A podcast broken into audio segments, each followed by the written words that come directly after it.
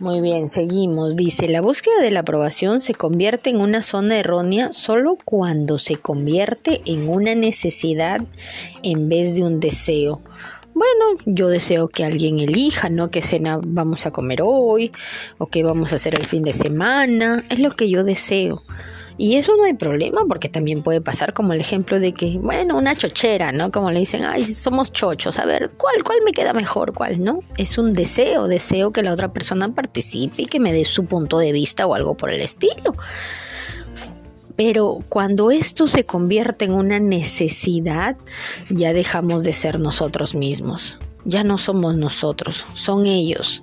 Y le damos la importancia y el valor y la consideración a todo el mundo, menos a la consideración propia o a la valoración de nosotros mismos y de lo que deseamos y de lo que se nos antoja y de lo que elijamos y, y tanto de qué hablar. Entonces, démonos cuenta, ¿qué es lo que yo busco de los demás? ¿Un deseo, una chochera mía? Una necesidad de aprobación.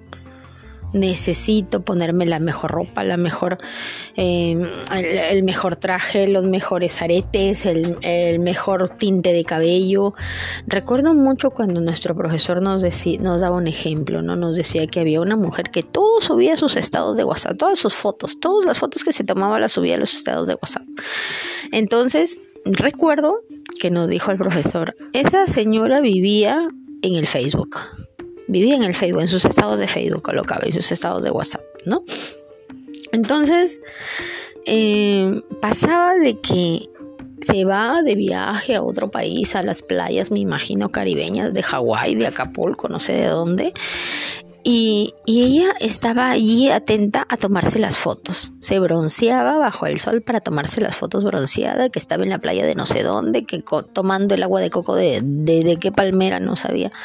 Entonces paraba filmándose tomándose fotos. ¿Para qué? Para llegar al sitio donde tenía que llegar o ahí nada más enviar y ver cuántas personas le daban like y le decían, sí, qué bonita estás, que dónde es ese sitio, que cuándo te fuiste, que cuánto te costó, ¿no? Entonces, mira todo eso. Y a las finales, nunca disfrutó de ese bronceado. Nunca disfrutó de ese mar, de esa playa.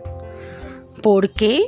Porque estaba más esperanzada en que los otros la observen, en que los otros la miren. Y con esas fotos al enviar en el momento presente decía, mírenme, porque yo sola no me puedo mirar.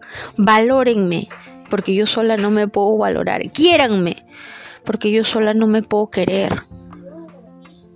Entonces, pregúntenme cómo estoy, cómo me va, porque yo sola no me puedo preguntar cómo estoy, cómo me va. Mira, mira hasta dónde puede pasar, podemos caer en esta zona errónea. Miren hasta dónde. Es terrible, la verdad, pero es importante, muy importante mencionarlo.